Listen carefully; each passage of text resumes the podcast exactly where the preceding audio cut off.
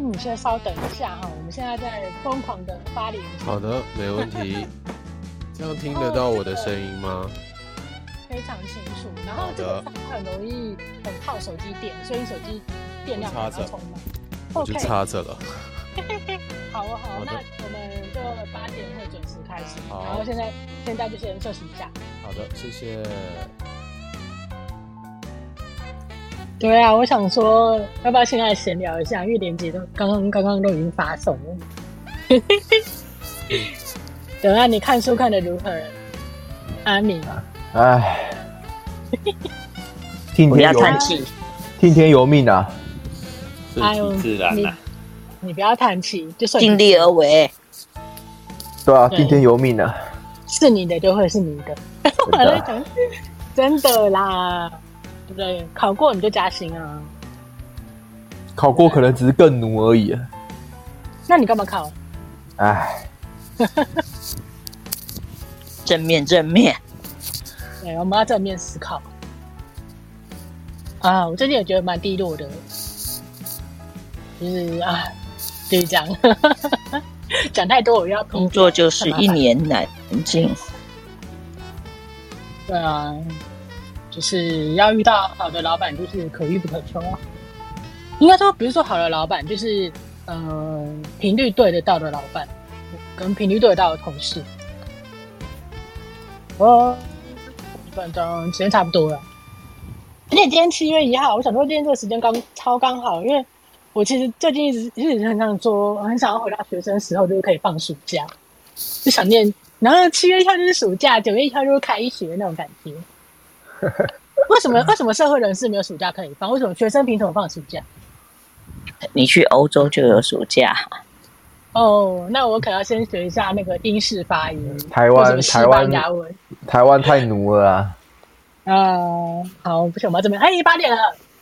好，那我们上礼拜呢，就是请那个施技师来讲那个职业病嘛。呃，这这一次就是今这个今天就是请一个那个。劳工健康服务的医师来跟我们聊聊他们临场服务的一些状况啊，还有说大家有一些问题想要问医师的都可以发问。那我先稍微做个介绍好了。那以下我讲的这段是引用那个脸书一个粉丝专业故事扛它里面的贴文的内容。对，我们会把那个链接放在讯息栏，就是大家大家如果要看的话，可以去那边看。他介绍这个医师，他是说，不知道有没有人身旁有很有热忱的人，那一直有着社区共好的理念呢？劳工健康服务医师这个职业，也许对大部分人都还是很陌生。其实他就是在职场上预防职业病的医师。那其实，呃，我跟这个粉丝专业的主人，就是我们也是认识了这么一位的医师，他在板桥的江子翠开了一间诊所。那诊所诊所的那个链接，我们会放在讯息栏。啊，那其实他就是在服务劳工后续的一些咨询啊，跟就医的服务。那他看诊是很认真的。那除了他看诊之外呢，这个医师他很热衷社区的文化推广，那也帮里民办一些活动啊，跟讲座。那所以像板桥的朋友们，你们现在就赶快去那个他的专业，赶快去按赞分享，按赞追踪加分享。谢谢。就是，对我是觉得。刚刚说就是呃，Midi 应该是 Midi 介绍介绍这个医师，介绍少数医师的嘛。然后是那时候我就是呃五月的时候，我就去找去呃医师那个诊所，就是跟你聊聊。对，虽然时间很短，但是我后续在你们的专业里面，我有发现你真的是一个，我们如果热忱是十趴来讲哈，你大概就是对我来说已经九九趴了，就没有这么夸张了。就是我会觉得你怎么有办法，就是。这么一直有热情在做这件事情，因为当中一定遇到非常多的阻碍。嗯，这是真的，对不对？确实现在现在想哭，是不是？对，其实我觉得做做老公健康服务这件事情，然后转转回到社区，然后弄一个诊所，真的是很不一样的路线。然后那个时候想要把诊所做起来，其实也是很希望在职场上遇到一些有需要的劳工，他们真的有一个地方可以去。因为自己在职场上其实遇过很多的劳工，呃，我们也都知道他的身体状况不好，但是他不愿意去就医，不愿意去配合我们做一些健康管理。那很多时候他的原因都是因为他曾经有一些很不好的医疗经验，比如说遇过很不好的医师啊，或者是去排队等了很久，然后可能门诊三分钟就出来了，然后他好不容易跟雇主请了一天的假，结果换来的就是这三分钟的门诊时间。然后最后，他也他也觉得说，哎，这个医疗的成果不是很好啊，他也没办法跟自己的雇主交代，最后就索性不再去追踪了。所以其实那时候弄这个诊所有一个很大的目的，就是如果我在职场上遇到这类型的劳工，那至少我可以把他约回来我自己的诊所看。那因为我们主要的收入其实还是在做劳工健康服务嘛，所以我的诊所其实就可以做得跟一般诊所比较不一样一点。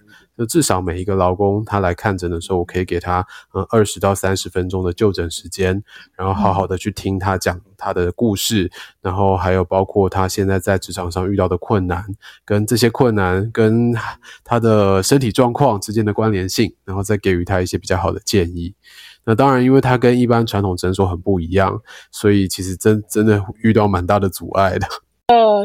其实你们真的很不一样。那是我去的时候，我欢迎大家去找医师，去欢迎欢迎欢迎大家来。是他有办一些活动，我建议大家去，是因为我那时候第一次第一次到那边的时候，我以为你们那个你们的看诊的那个真正的诊所不是旁边那个小门吗？我就觉得好像日本的拉面店了，就是我想说，就是卖甜点还是还是日本拉面店？对，上面还有一个布帘，就更像。对，就是。不会让人家觉得有那种去医院看诊那种紧张的感觉。是，然后，嗯，像老医师你刚刚讲的，就是有的人去看诊，可能等了很久很久，然后进去看诊，呃，不到三分钟就出来了，或者说有些不好的看诊经验，其实我自己也会遇到这样子，然后就会让我非常的去抗拒再去做检查，嗯、或是也不是说不是我不关心自己的健康，只是会觉得说觉得说我好像去看诊，然后我怎么觉得医护人员对我很不耐烦。嗯，就是不知道是我自己脑补还是怎么样，可是也有可能是因为像我们自己之前在职场上，我们会做到职业倦怠。其实说真的，我以前在呃刚毕业的时候待在诊所的时候，有时有时候我也是做到很累，我加班就是因为医师一直在看诊，然后那个要把人看完才能走。我到晚上十点十一点的时候还在看诊的时候，我整个人就是脸就很臭，就是我大家可以体谅，但是也不是说对。可是这个我觉得，我觉得医师的这个理念是超。很棒。对，而且其实有一些劳工，尤其是那种人因性危害的劳工啊，他最常给我的回馈就是：那我这东西不舒服了，然后我去看骨科，去看复健科，那医师就跟我说：“哎、嗯欸，你要多休息啊。”可是我就不能休息啊，对啊。所以我发现这这件事情，我觉得不只是对老公啊，其实对希望老公去就医的这一些呃，不管是治安人员也好，或者是护理师也好，或者是临场服务医师也好，都觉得很头痛，因为我们都发现这个同仁他的身体状况是需要就医了，然后我们也。就是苦口婆心的 push 他去就医了，结果他去就医以后回来，却得到一个这么不好的答案，就是一个很很离地的答案，就是叫做啊，你要多休息啊，或者说啊，你不要做这份工作，你就会好啦。那这种东西都是对老公来讲是二次的伤害。所以我觉得对，对对我来说，我今天要提供他们的一个医疗经验，就是，呃，你不会再遇到这种类型的答案了，因为我们这边的医师跟护理师是真正有走过职场的。当你跟我说你现在的这些些疼痛的时候，我不会跟你说你要多休息，我只会跟你说你的工作模式是什么样子，你可以说给我听，然后我可能可以从你的工作模式里面去做一些微调，让你这个情况不会持续的恶化，或者是真是甚至是有可能有点改善。的，好赞哦！意思，如果哦，我我不要透露我哪家公司。如果我们公司服务的意思是你这样就好了，因为呃，我们这每个月都会有一次的一次临场服务嘛。嗯、那那时候这个时候，因为我不能，我不可能呃，你们在跟同仁面谈的时候，我我职安人员不会在里面。嗯，那也是我们护理师回馈给我，护理师跟同仁回馈给我们的是说，医师就只叫我说多喝水，多休息，呃，健康饮食。然后我就离开那个会那个会议室，对对对，对。然后其实同同仁会觉得说，那你们只是走个过场嘛？是啊，对对对，因为然后我们其实我们我们治安责任人跟职护也觉得说啊，可是我们不能去控制医师怎么做，只是这样子的话，对，真的很为难。对，我们想要让同仁能够真真正的得到医师的建议，然后跟一些他后续该怎么、嗯、呃怎么怎么执行的部分呢、啊，就让他能够身体状况更好。可是、嗯、医师他就是这样子。对，就我我觉得这个真的是需要慢慢去调整自己的心态，因为其实我们以前在学校上课，或者是甚至当呃实习医师、住院医师的过程当中，所受到的教育训练，真的其实就是叫你多喝水啊、多休息啊，然后健康饮食啊这些等等。那这些东西，如果我们搬到职场上面来看，去面对劳工的时候，我觉得我们真的需要去更了解劳工他的生活方式，甚至他的饮食习惯到底是受到哪。哪些原因而有限制？要不然我们今天只是给他一个很理想的东西，但是他实际上做不到，那其实对老公来讲，真的就没有任何意义。所以这件事情，我自己的经验是，刚开始的时候我也不太熟悉。我是慢慢在做劳工健康服务的时候，呃，听了很多很多劳工去分享，然后他也不断的跟我说啊，你讲的这个我也懂，但是我做不到。然后我会再更进一步的去问他说，诶，那你遇到的困难是什么？然后听他跟我分享他的困难，这时候我才能再给他更进一步，就是有一点像陪着他一起想，一起去想说，哎，到底有什么方法可以解决目前的这个问题，而不是只是给他一个标准答案，然后他做不到这样而已，对，需要有一点时间了。真的，就是就很像说，嗯、有的人会说我想要减肥，嗯、啊，然后你问他呃减肥该怎么做，那你就少吃多运动啊。对对，最常听到的答案。我不要喝冰啊，这么热的天气叫我喝热的，就有点痛苦。对，就类似这个意思。那医师，你可不可以介绍一下？就是呃，因为可能有的人不懂，呃，比较不熟悉啊，这一块比较不熟悉，不懂劳工、嗯嗯、那个临场服务的医师，他是。要做些什么，或者说他在事业单位，他能够给我们什么样的协助跟帮助？这样。嗯，好啊，好啊，嗯、其实我觉得临场健康服务的医师啊，他的核心价值还是不脱职安法讲的三大目标，就是健康管理、职业病的预防跟健康促进，大概就是这三个核心价值。那只是我们要讲细一点的话，它的内容其实是跟临床医师有很大的不一样的。所以，比如说以健康管理来说，那我在临床上面看到的可能是一个一个的个案，就是他来了，他可能是三高，然后我就给他三高的建议，他今天是糖尿病，我帮他调整糖尿病的药物，但是这都只是一个单纯的个案而已。那我觉得在职场上的医师，他更需要做的管理是比较全面性的，去看这一家事业单位的劳工，他们的健康异常有没有可能有一些分布的情况啊，比如说某一个单位的人都有很类似的异常啊，可能是抽血报告里面出现了肝脏功能的异常，或者是诶某一个单位里面心血管疾病风险真的特别的高，然后。进一步啊，再从这个模式去找一下线索，看看他们的异常跟工作之间的关联性啊，可能是因为工作的模式，或者是工作的环境，或者是工作中使用的一些原料，造成他们出现这些健康的异常。那找出来以后呢，当然就必须要开始做后续的一些处置。那这个处置包括，诶，我可以建议雇主去调整他的工作内容、工作环境或者是工作的原料。那另一方面，我可以建议这些已经产生症状甚至已经到疾病的同仁，适当的去就医。那这样子，我觉得是一个比较完整的健康管理的方式。所以，我们以前在讲健康管理的时候，常常在讲，嗯、呃，千万不要把呃这个医师，就是临场服务医师，把把它当做哦，只是放在那里，然后开放同仁自己去问问题而已。因为这样子的健康管理，其实就等于临床上面我们在做的个案健康管理，那跟事业单位的全体员工的健康管理，其实是天壤之别的东西。好，然后第二个职业病的预防啊，其实我想要讲的是，在呃医院里面其实是有职业医学科专科的。好，那职业医学科专科在医院，它大部分在做的事情就是像职业病的鉴定或者是职业病的治疗。好，但是职业病的预防跟鉴定和呃治疗也是不一样的事情。好，所以它的预防到底该怎么做？其实还是回过头来刚刚讲的那个健康健康管理里面去找到那个线索。好，比如说我们刚刚讲他的肝功能异常，可能这个部门有百分之八十都出现这类型的问题，那这时候我们就要去找线索。那找到线索以后，提出改善措施。那改善措施先保护当前这一批已经受伤的人，这个是治疗。好，但是等到后面再进来的这一批人，他们可能已经不会再次暴露在风险底下。那这个就叫做预防。好，所以预防其实就是防患未然的意思嘛。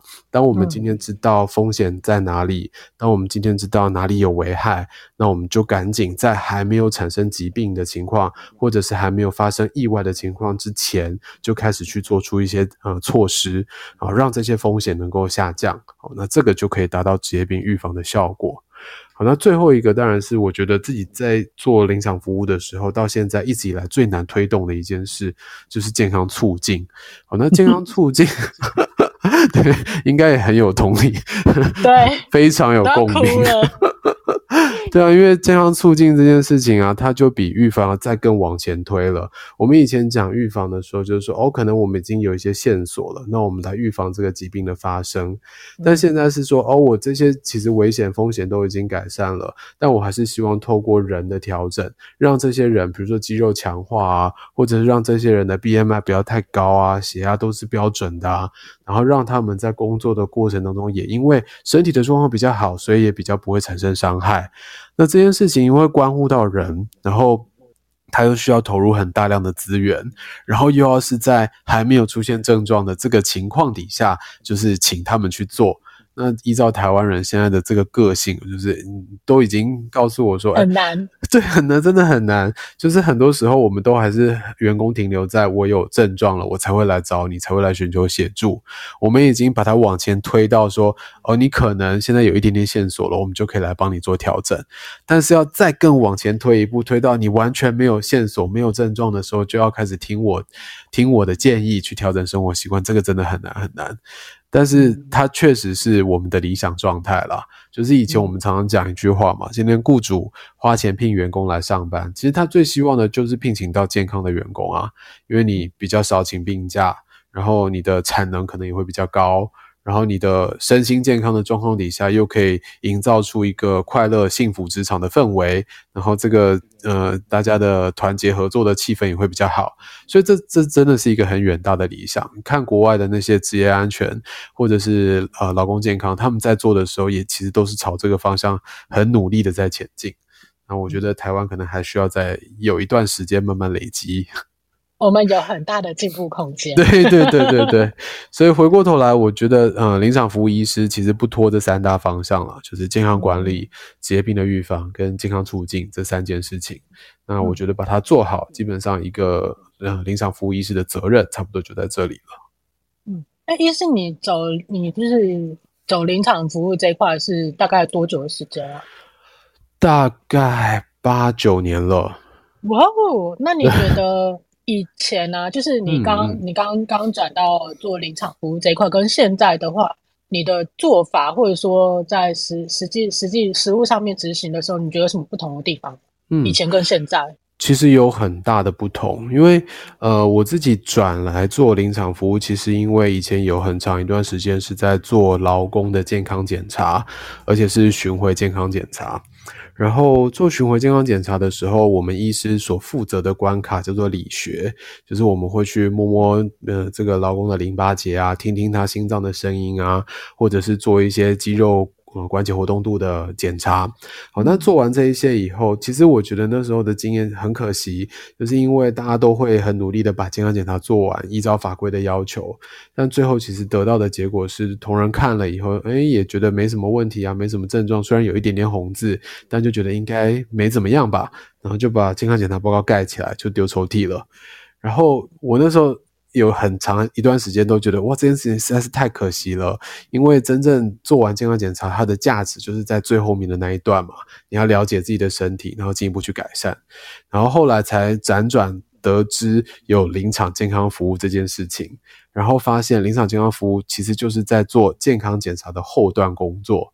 所以我就从呃劳工健康服务转来做临场服务，但那时候转来做临场服务，其实也就只是去受训，去职业医学的医学会受训，然后受训完以后，大家可能也都会多多少少有听过，就是我们在受训的过程当中讲的，跟实际在现场上面做的 也是有对蛮大的一个落差。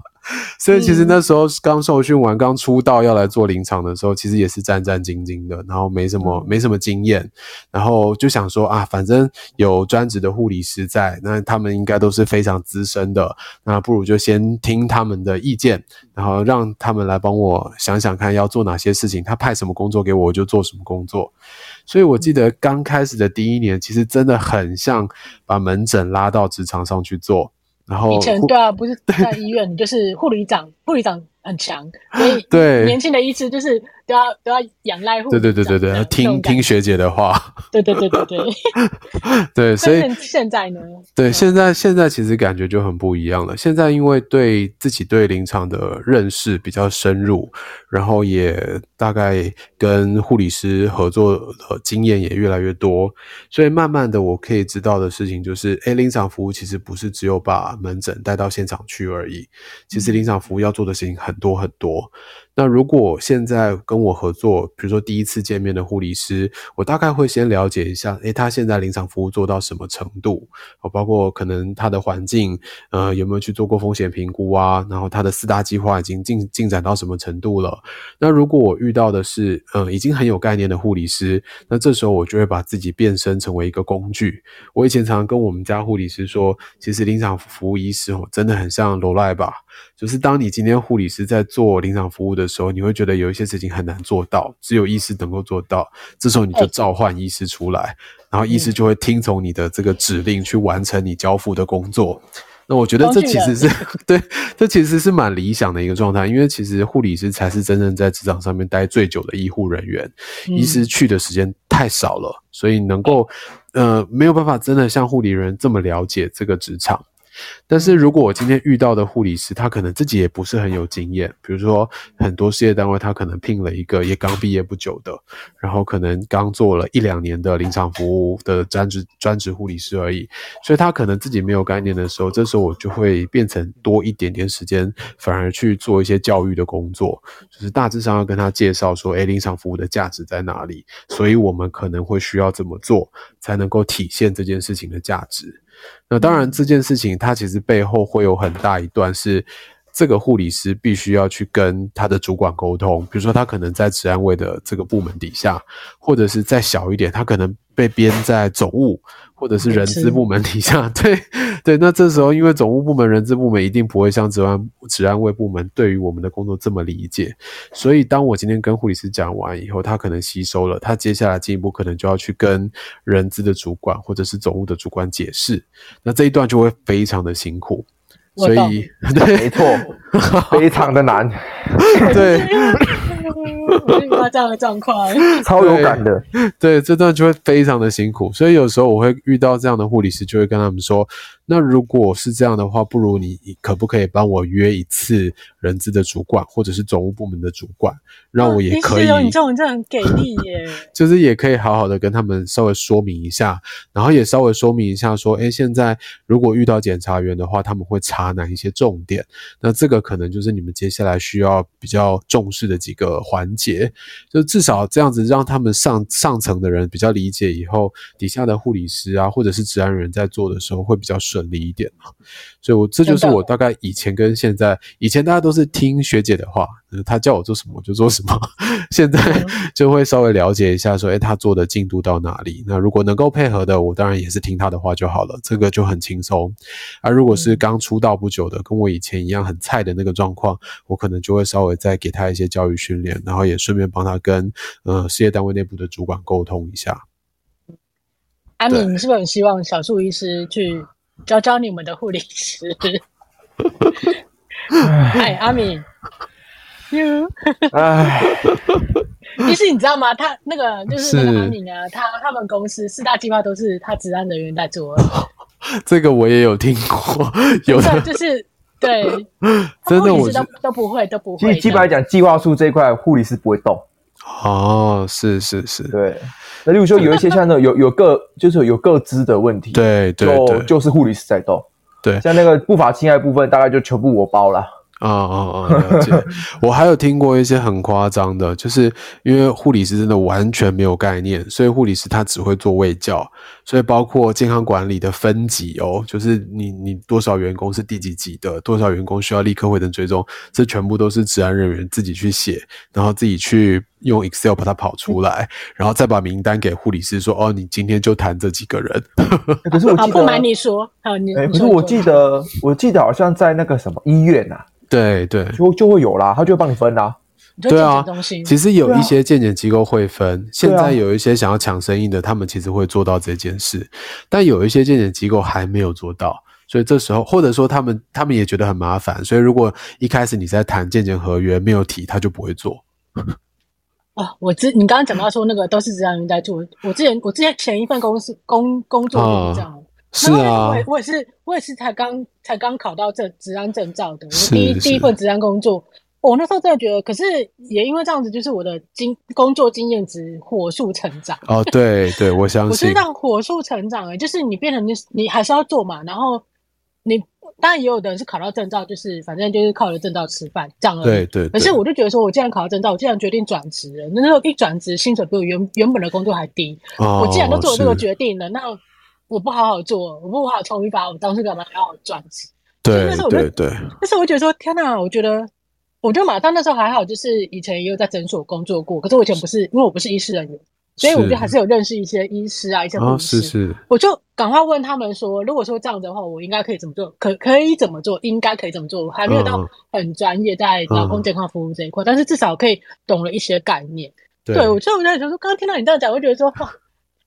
怎么给力的医生我都没有遇到啊！我也觉得你很给力耶，就是像这样子的治安人员，我就觉得是很积极的治安人员。就是他遇到问题，他不管怎么样，他去问也好，或者是他去群组上面就是问问大家有没有什么工具也好，至少你很积极。然后这件事情，其实在护理师身上，我也有注意到有两种不太一样的个性。有一种护理师，他虽然刚出来的时候他可能不太懂，但他也会很积极的想要去把这件事情做好。那我就觉得，哎、欸，很很 OK，至少我可以期待你之后成长上来。那有另外一种，他其实真的就停留在说，哦，我的专业就是卫教，所以我只做卫教，那其他的就不是我的事情。然后这种类型的护理师多半啦，我不敢说专职的，但是像我自己遇到的特约的，只要他是这种类型的，多半都待不久，很快他就会 fail out，然后就就就回临床。不会啊，有人帮他做，他就他就可以撑很久了。没有那个那个，通常是要场部比较有可能有帮他做，因为你特约的话，你到那边特约的不会帮他，没有人帮他做这件事。对啊。对，但是真的那两种不同的个性了，真的。嗯，然后其实我也有遇过一些比较混的治安人员，或者是说，哎，他真的就是有那张照，但是因为太久没有碰这个东西，或者他原本其实本来就不是这个职务的，只是被派去拿一张照回来的这种，挂证照。对，挂证照的。然后这种也是一进去的时候，你在接触的过程中就会发现，哎，他不知道他们家的制成是什么，他不知道他们家的风险危害有什么，甚至他不知道有用哪一些化学。化学的呃物品，对，就是化化学的这个药品，他们都不知道。对，那这个我也觉得，哎，这真的也是很辛苦。然后像我们家的护理师啊，也有遇到这种类型的治安，反而是他们去做了一些治安人员该做的事情。然后我觉得这都会导致最后的那个心理的不平衡啦，就是他们会觉得说，哇，天哪，我做了这么多你的事情，那你为什么不能变得更好一点点？对对，嗯，为什么不能趁机学习一下？对对对，最平衡的状态，其实我觉得医师、护理师跟治安人员真的是金三角。对我来讲，真的是金三角，就是大家都有各自的工作，然后如果大家都可以把自己的事情做好，拼在一起的话，对，嗯、呃，整个事业单位来讲会有很大的帮助。对啊，就是大家是互相合作的关系，对对对，我觉得不会说分到这么细，说这部分 A 是你做，B 是谁做，C 是谁做。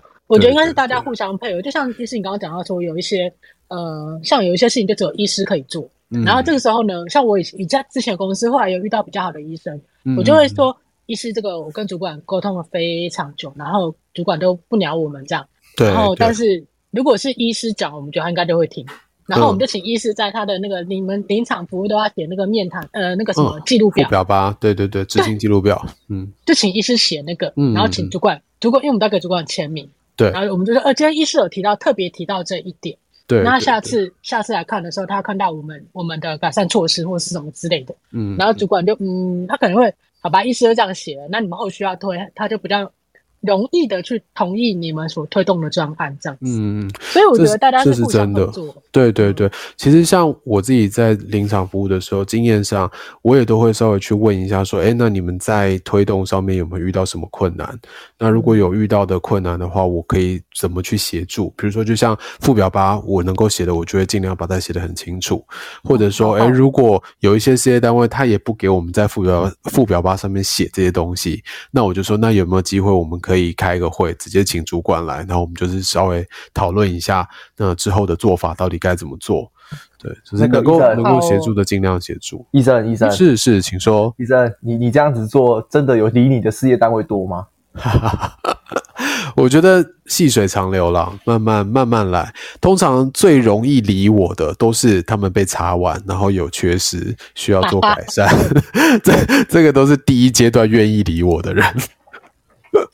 然后一查到就不理你了。对，然后第二阶段愿意理我的，就是他们真的出事，比如说真的有中风的、心肌梗塞的，然后他们。对，然后他们也有一堆隐藏工时，没有没有好好去做处理的，这种就是第二阶段会理我的人。你们看看，平常都。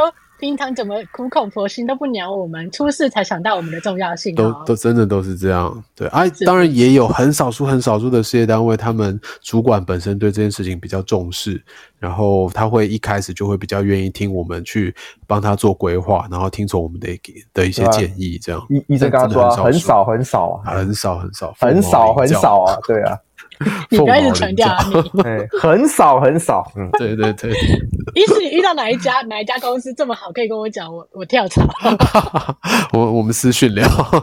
OK OK OK，耶，敲到一个那个。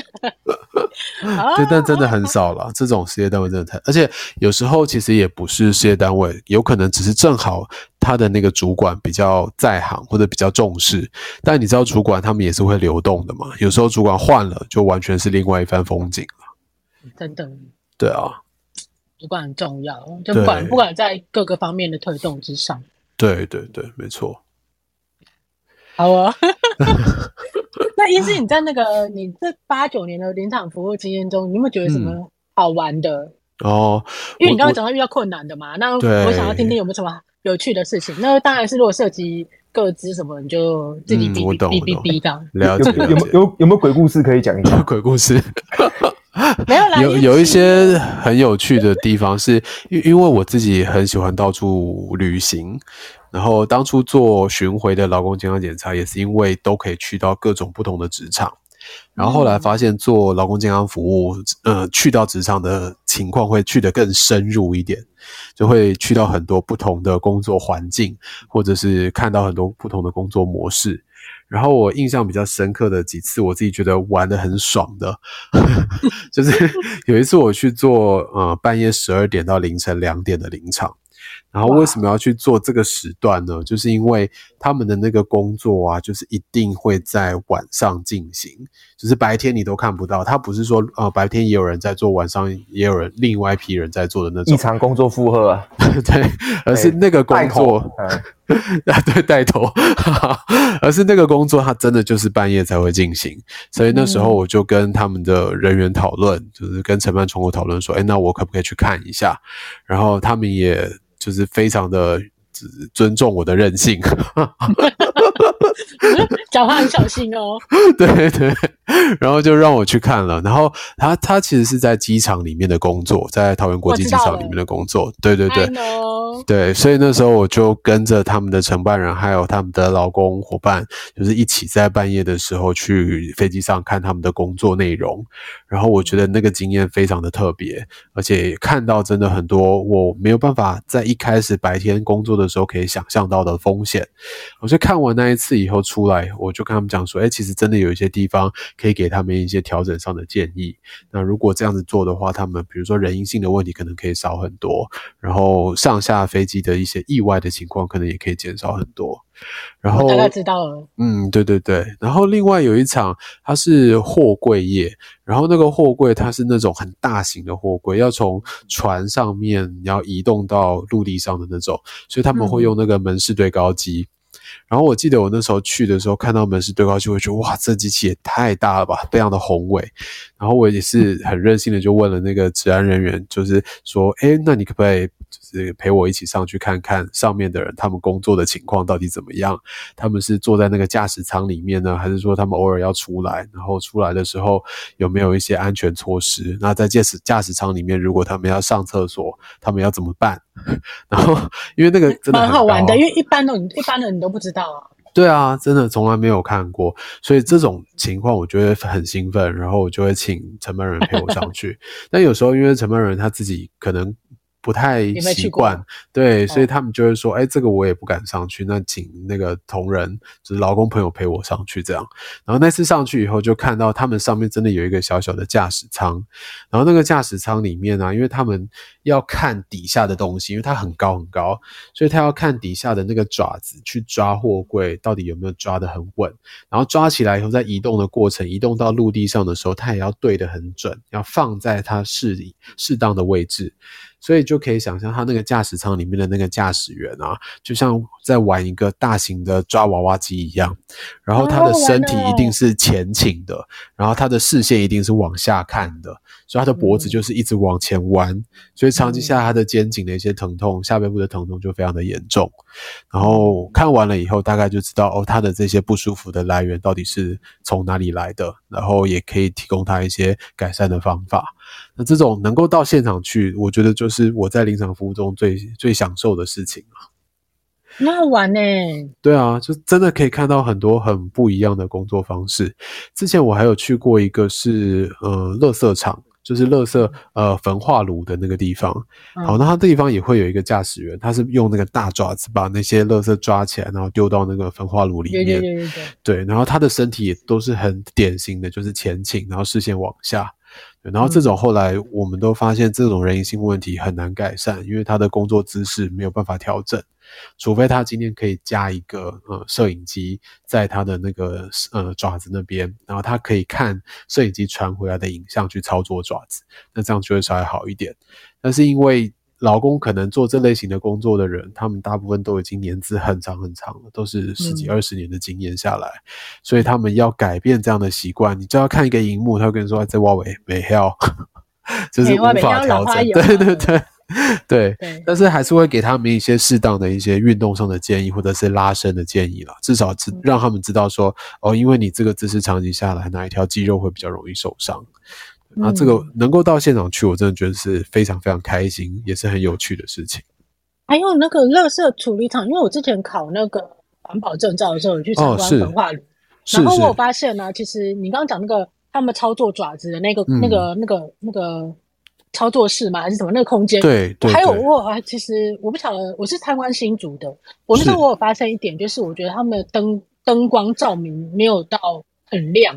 对，因为我我一看进去，我就怎么昏昏暗暗的。对，然后对，他们感觉好像在里面做一些什么坏事之类的。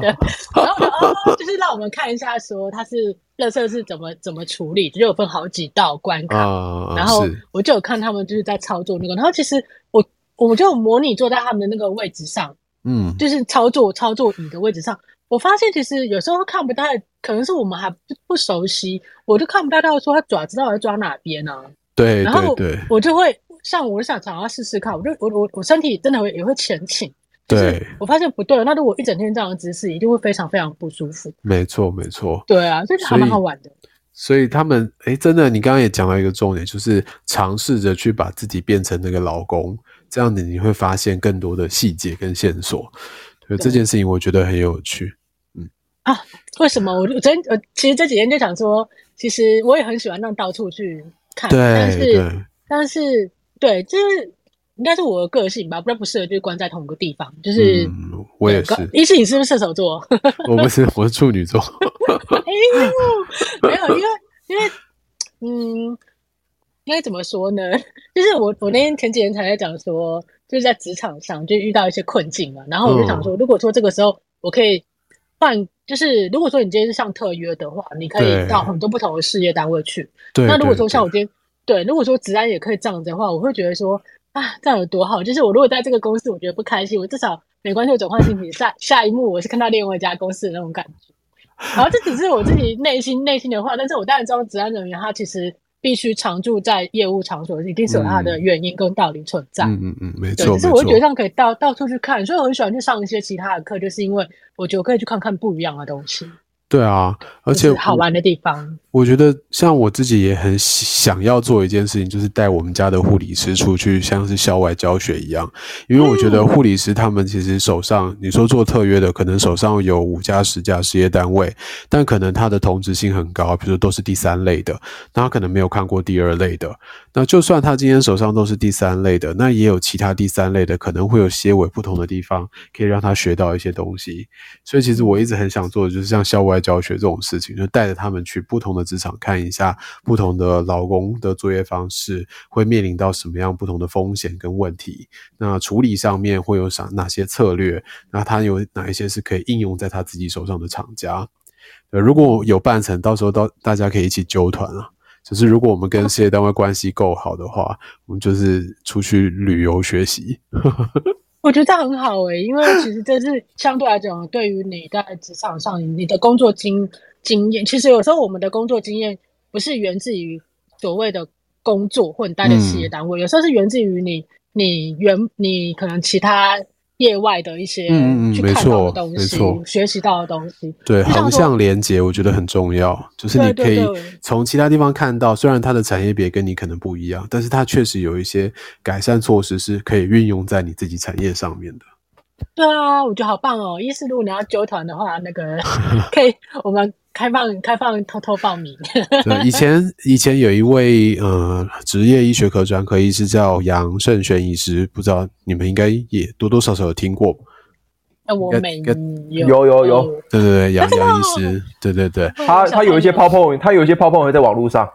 对，但是他 PowerPoint 的要读懂也不是很容易的事情。好，这个这个我我有我有特别去看他四大计划的 PowerPoint。啊，是，是他有漏，对他有漏了一些东西，我。好，就是我提到他，是因为我觉得非常非常佩服他，因为他曾经有办过类似像我刚刚讲的这种校外教学的活动。那个时候他还在六福村担任临场服务的医师，然后他就召开一个像是小旅行一样，就是问说，诶，有没有人有兴趣可以跟他一起去六福村？然后因为六福村里面他的这种工种，就是呃工作模式就非常非常的多样化，然后会遇到的风险危害也各自不一样，所以我记得印象很深刻。那时候跟着他去了一趟六福村，学了好多东西，包括整个空间它的通风应该要怎么去看，然后到底这个通风的设计要怎么做才比较能够让劳工夏天在里面工作的时候比较不容易出现中暑的问题，然后包括他的推车应该要怎么设计，我印象非常深刻，所以我非常佩服他。然后他好像快退休了的样子，我印象中是。然后我就想说，如果真的有机会的话，可以把这个棒子接下来，我们自己也来办类似的这种校外教学。当然，经验一定不如他那么丰富，但至少我觉得就以分享的角色去跟大家聊一聊自己在这个职场上学到的东西。对对，好好玩哦。对，而且我觉得真的要开放治安人员一起参加，就像我刚刚讲，我觉得医师、护理师跟治安真的是金三角，大家的角度不一样，嗯、看看事情的角度会不一样，然后这这也是一个很很好的互相学习的过程。嗯、我记得我之前大概四五年前吧，那时候有跟北区的劳工健康服务中心配合，当他们的约聘医师。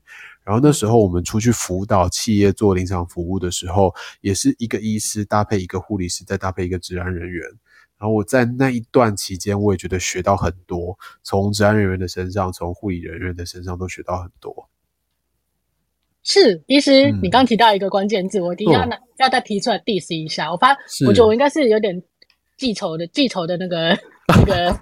那个因子在，你刚提到北区劳工健康服务中心，对不对？是是。你知道我们那时候要开职安卫这个平台的时候，我们就就我们不是要先发说我们预告嘛，就是什么时候会，呃，我们有被关注，被北区关注，叫呀叫我们某些主题不要讲。好好，我讲完了，我发现了。对，为什么你刚刚不是讲我们是黄金三角吗？对啊，黄金是我自己加的，我们是金三角。对啊，嗯，是哦，他们还还会做到这种事情哦。嘿咩？那真的跟 我待的时候很不一样了。是不是？为什么要这么保守呢？我们我们我们没有讨论分工，我们只是要讨论说我们要怎么样互相配合，然后就被关注了。大家有没有听我们内容讲什么？我就叫我们先不要讲。嗯，好哦，好哦，好哦，原来他们。我现在好的，我发现就大家只要提到关键字，我就要拿出来，把这些拿出来 diss 一下，这样子。没错，没错，没错。好，可以的。那好，那医医师这边就是我们前几天有收到有有听众留言说他想要请教医师一个问题。嗯，他说有关有关特殊健检师作的定义要去哪里查？然后第二个问题是。假设有包括化学品，是要依据成分的多寡才需要施做这个特殊健检呢，还是说只要有成分就要施做特殊健检？嗯嗯了解了解，好，那这个特殊见解应该就是在讲特别危害健康作业的检查嘛，对不对？嗯，那特别危害健康作业，它其实是规范在那个劳工健康保护规则里面就有。那当然，它的母法还是从治安法那边过来的啦。但是它的项次啊，比较清楚的一张表格，我自己比较常用的其实是劳工健康保护规则的附表一。那那个附表一里面，它有把这些特作的项目列出来以外，它还有告诉你说，这个特作它到底怎么样的情况叫做这种特作哦。因为如果你符合了这个特作的定义，那当然你就必须要安排特殊检查给这些劳工。哦，所以你如果把那个附表一打开来看，吼，比如说刚刚讲的化学危害，有有机溶剂啊，或者是一些特定的化学物质啊，这个就是比较常看到的化学危害。那它里面就会写说有机溶溶剂啊，它其实是要看有机溶剂中毒预防规则，就是它会帮你引导到另外一个法条，然后你要去看另外这个有机溶剂中毒预防规则所称之呃下列有机溶剂作业。那这样子，我们才能够去确认说，哎，今天你用这个东西算不算这一种有机溶剂作业？好，举一个例子来说好了，比如说，呃，我们常常看到那种去渍油嘛，对不对？那去渍油它是一种混合物啊，那这个混合物里面呢，会有那个正己烷，然后正己烷它就是一个特作的项目。所以有时候我们看到的时候，就会跟事业单位说：“哎，你有这个就要做特做。”啊，事业单位就会问你说：“哎，是有就要做吗？还是说它的这个百分比是多少，或者成分到底是多少，我才需要来做这个特特做？”那这时候我们就可以去翻查刚刚提到的那个有机溶剂中毒预防规则。好，那在这个规则里面，哦，它就会先跟你定义说：“哎，那什么情况底下叫做这一种有机溶剂作业？比如说，它有一个项目叫做呃。”好像是使用有机溶剂去做清洗或擦拭吧，好像是这样。然后我记得它去自由就是拿来做这件事情的，所以它在定义上就已经被定义有机溶剂作业。然后再来第二个就是它会告诉你说，它里面还有另外一层定义是这个正极碗它到底要多少百分比以上才算是这种有机溶剂作业。所以它的就要去查出这个正极碗是哪一种类型的有机溶剂。那正极碗是属于呃第二种有机溶剂，然后在第二种有机溶剂里面又会告诉你说有一个就是混存物，就是混合物。那这种混存物里面呢、啊，它的这个呃百分比只要是在百分之五以上。它就是属于使用这一种混存物，那如果是百分之五以上的话，它就符合了刚刚讲的这个有机溶剂作业的定义，那我们就要帮这个劳工安排正极烷的特作检查，所以这时候我们就可以再回头过去看，诶，这个去自由里面正极烷到底它的这个百分比是多少？那有时候这个去渍油它的外包装上面可能不会写的这么清楚，所以我们就要去调这个去渍油的呃安全资料表出来嘛，SDS，那 SDS 上面就可以看得到它的百分比是多少。那大部分的去渍油可能都在二十左右，二十趴左右，所以一定是在百分之五以上。所以我们就可以很明确的用这个方式去跟雇主说明说，哦，因为它的这个百分比是在百分之二十，那超过了我们法定的这个呃定义，所以它符合了有机溶剂作业的定义，所以这个劳工必须要做检查。好，所以回过头来回答这个问题，其实从附表一去看，附表一里面它都有导向呃另外一个法规。那像化学物质的话，它其实在那边也有提到说，制造、处置或使用这些特定化学物质，或者其重量比超过百分之一的混合物作业，那这时候就符合了这个条件。好，所以如果它是直接使用、制造，呃，或者是处置，那当然要做。但如果他用的是混合物的时候，就要先看一下它的百分比是多少。那百分比到了那个百分之一以上，那当然就是需要做特做的一个呃状况。好，所以可以从附表一上面去看，我觉得相对会比较准确一点点。哦，那个凯哥就是凯，就是有人问凯哥的。哦，是。你凯哥，那个医师这样回答，你觉得 OK 吗？还是你有什么想要再加问的？呃，OK 啊，其实我也是觉得应该是照着监察那个那个劳工健康保护规则，然后再来就是牵扯到有机溶剂或者是特化还是粉尘，就去做这个相关的见解啊。对对对，对对没错，这个逻辑我觉得是顺的。那当然有时候会遇到一些老检员，他们比较。没有受过这个训练，然后他们就会凭印象，就是哦，有这个就要做。比如说像那个什么，那个叫什么，呃，秀饼碗，对，他们就会说啊，你们有用秀饼碗，那你们就要做。对，他们就会直接告诉事业单位说，你们要做啊，你没有做就是错的。对啊，但是这时候我们知道知道事情的人，我们就会说，哎，其实不是啊，我们就要提出一些证据，然后去解释说，哎，为什么我们没有做？是因为它的可能重量比还没有到达这个法定的要求。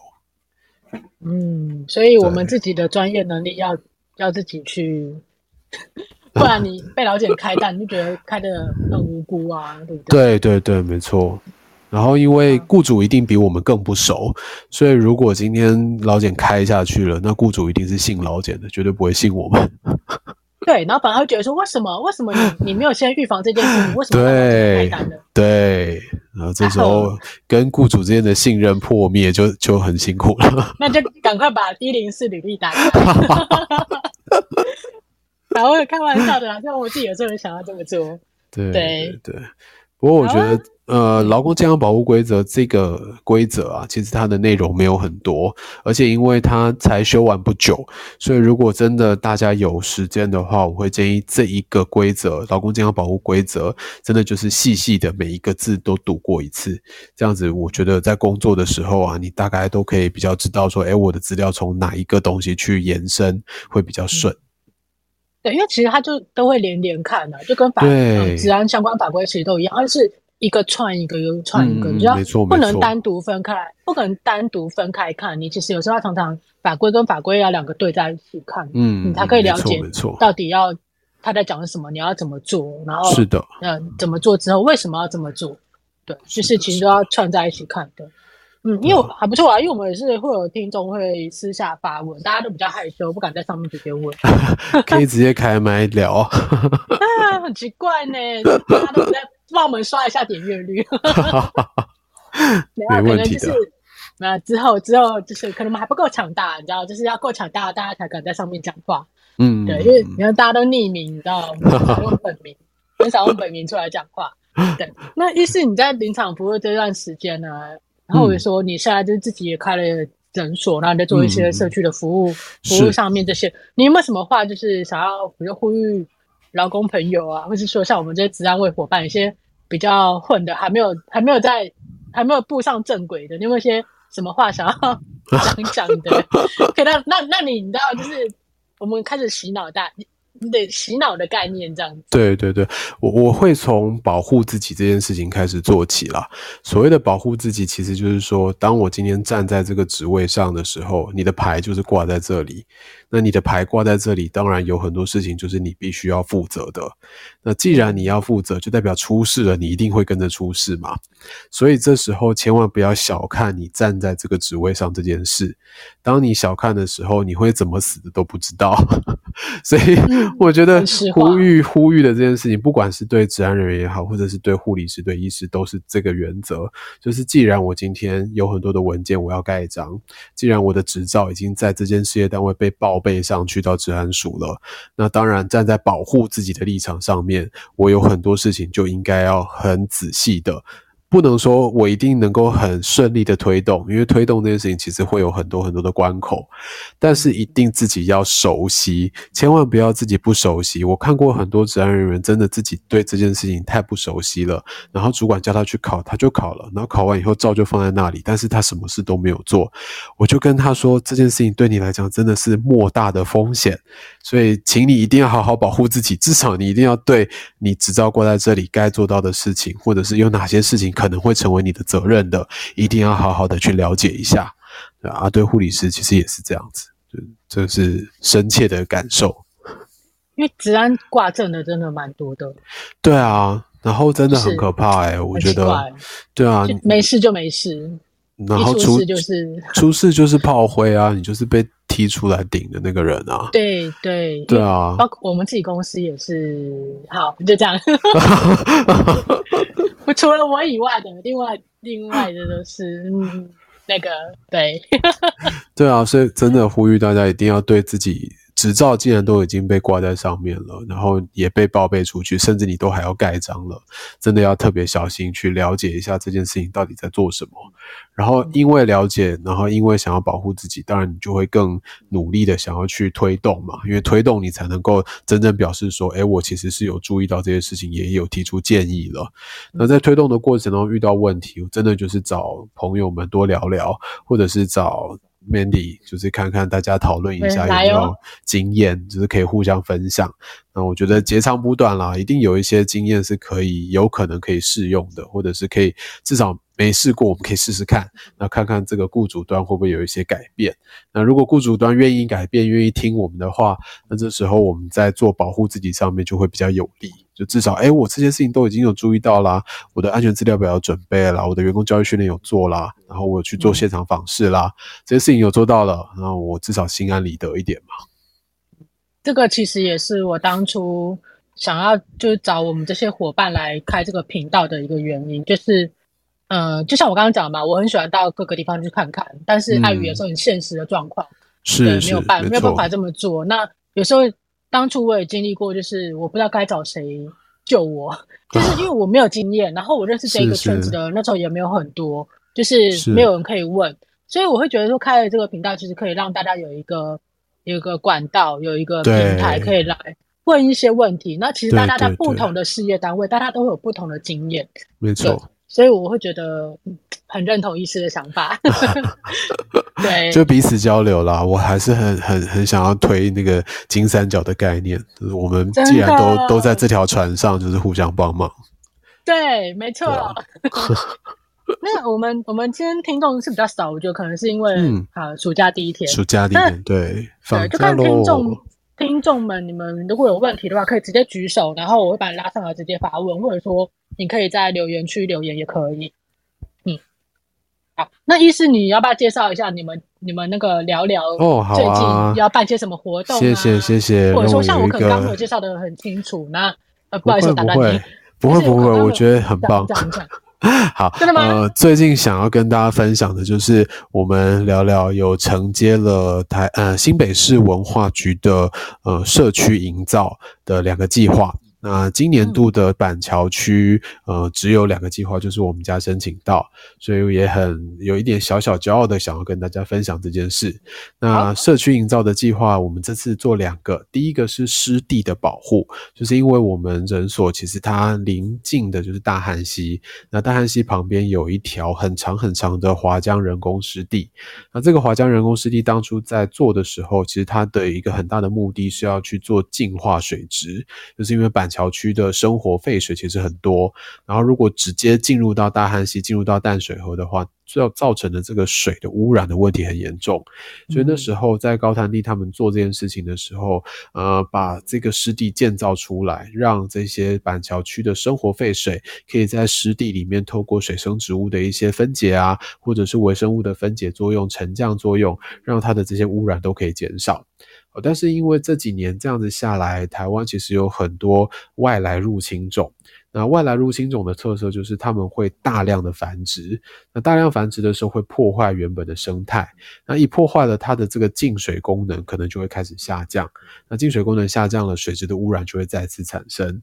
哦，所以这个保护计划，嗯。太常讲保护计划了，他不应该讲保护计划，社区营造计划。太习惯了，对，太习惯了。这个社区营造计划的目的，其实就是希望带着呃大家一起到湿地去，然后认识一下这边的水生植物啊，还有一些动植物，然后了解哪一些是所谓的外来入侵种。那当我们看到外来入侵种的时候，我们可以有什么样防治的作为，然后让这个湿地的净水功能可以维护的更长远一点。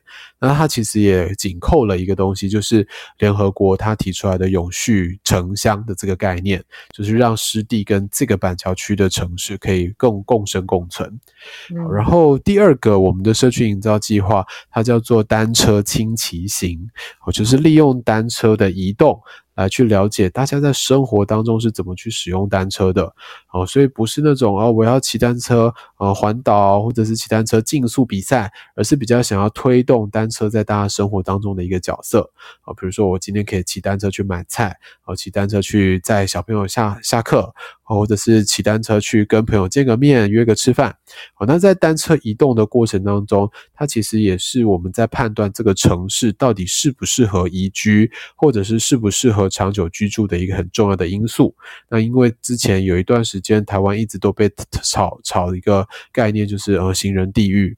所以我们希望透过这个方式去，呃，找出板桥这一带比较友善的单车路线，介绍给大家，然后也让大家真的能够慢慢的去试着用单车取代你原本的移动方式。那它当然也有减碳的一些概念在里面，好，所以单车轻骑行的这个呃社区营造计划也是在七八月的时候这时候进行，然后我们会找很多有兴趣的人一起来参加，然后会找在地的这个单车店的师傅来分享说，诶，如果我今天就算没有自己的单车，但是我要租 U bike 的时候，我可以怎么样先去检查一下这台 U bike 啊，它是不是故障了，或者说，诶，我可以怎么去调整这个 U bike，调整到适合我的身高。或者适合我的体型的一个状态，那这样子我在骑行的过程当中比较不会造成进一步的受伤的问题。然后还有一个东西就是我们会希望让大家透过欧洲，因为欧洲那个地方很常使用单车。所以我们会分享一些欧洲他们使用单车的文化经验，然后让大家知道说，诶，我们的生活如果可以慢慢转变成单车移动，而减少车或者是机车的使用的话，那对于整个道路的使用跟行人行走的过程当中，都会变得更加友善一点。好，谢谢，让我有工商时间。没有啊，因为我觉得其实这一块目前在做的非常的少。嗯，那我会觉得说。意识这个理念真的是超好，因为谢谢谢谢。对，因为其实你这个也不只是你你在做的东西，已经不仅仅是在职场服务、健康服务这一块。对对对，我觉得是整个延伸出去。那其实各大企业，你你们现在也在推 ESG 嘛？是没错。那我觉得你你嗯，我发现有的公司可能他做 ESG 就真的比较比较否那个就是制式化。哦，是最后要最后要缴一个计划书，哎，那个成果报告书出来的那种感觉。对，就是你们没有真正的去实际执行，嗯，这件事情啊，对啊，那你呃，就像就像我知道 ESG 其实它有很大的一环啊，就是它会希望你不只是公司在做这件事情，你可以扩展到你的承揽商，扩展到你的供应商，扩展到你的呃，你你工厂周遭的居民。对，我觉得觉得其实对，就这个就跟。我觉得就是像你们现在在做的这种东西的，呃的应该说概念嘛，就是其实是可以跟你们相互相配合的。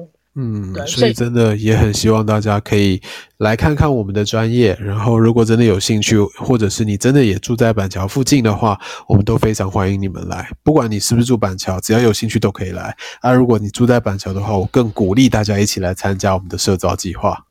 那板桥的乡亲，我们未来、欸、这个、这个、这个、这个今天讲的这个，我都会放上那个 YouTube 跟 Podcast，所以之后听的听众们，嗯、你们只要是板桥的乡亲，通通都去给 医师那个 专业按赞，谢谢。其实可以去好好看一下，其实医师他们很认真在做这一环。那我觉得这一环也是不只是在我们职场上可以可以运用得到，其实在跟你的生活根本就息息相关。嗯、就像你未来未来不走职安卫这一块，其实它就是在你的社区的一个诊所，但是他在做很多很多跟你们诊所呃很多很多跟你们整个社区有益的事情。那你是社区的居民，其实你也可以。同样的享受到这些有益的、有益的活动、有益的事情，这样子。嗯，我不希望以后未未来不只是板桥区，你们这个江子翠地方有这样的诊所，我希望各个区都可以有。因为这样子哦，我住这边我就享受不到。我如果在我还特地跑到板桥，对我来说太远。对对，对，就希望说，如果说越来越多人想要做这一块，越越来越多诊所啊，或是什么呃县市政府，他们真的想要推广这一块，那我觉得受惠的都是老百姓们。是是没错，就是我们伟大的梦想。对，就是对啊，就是刚好借着这个机会，可以可以跟大家就是稍微讲这件事情，分享一下，就提供给大家，因为很多人也可能不知道说，哦，原来我们现在有有人在做这件事情。我我也是今年才开始啦，所以也还算是社区营造的小白，就是努力试试看。对。可是你知道我们这边领头羊嘛？就是因为也真的没什么人在，一开始没有什么人在做的话。对啊，对啊。就是要很多的碰撞啊，万事起头难，嗯，没错没错，起头真的不容易。希望做起来会有更多的资源可以使用，或者是更多的人愿意加入，那这样就会比较顺利一点。嗯嗯，好的。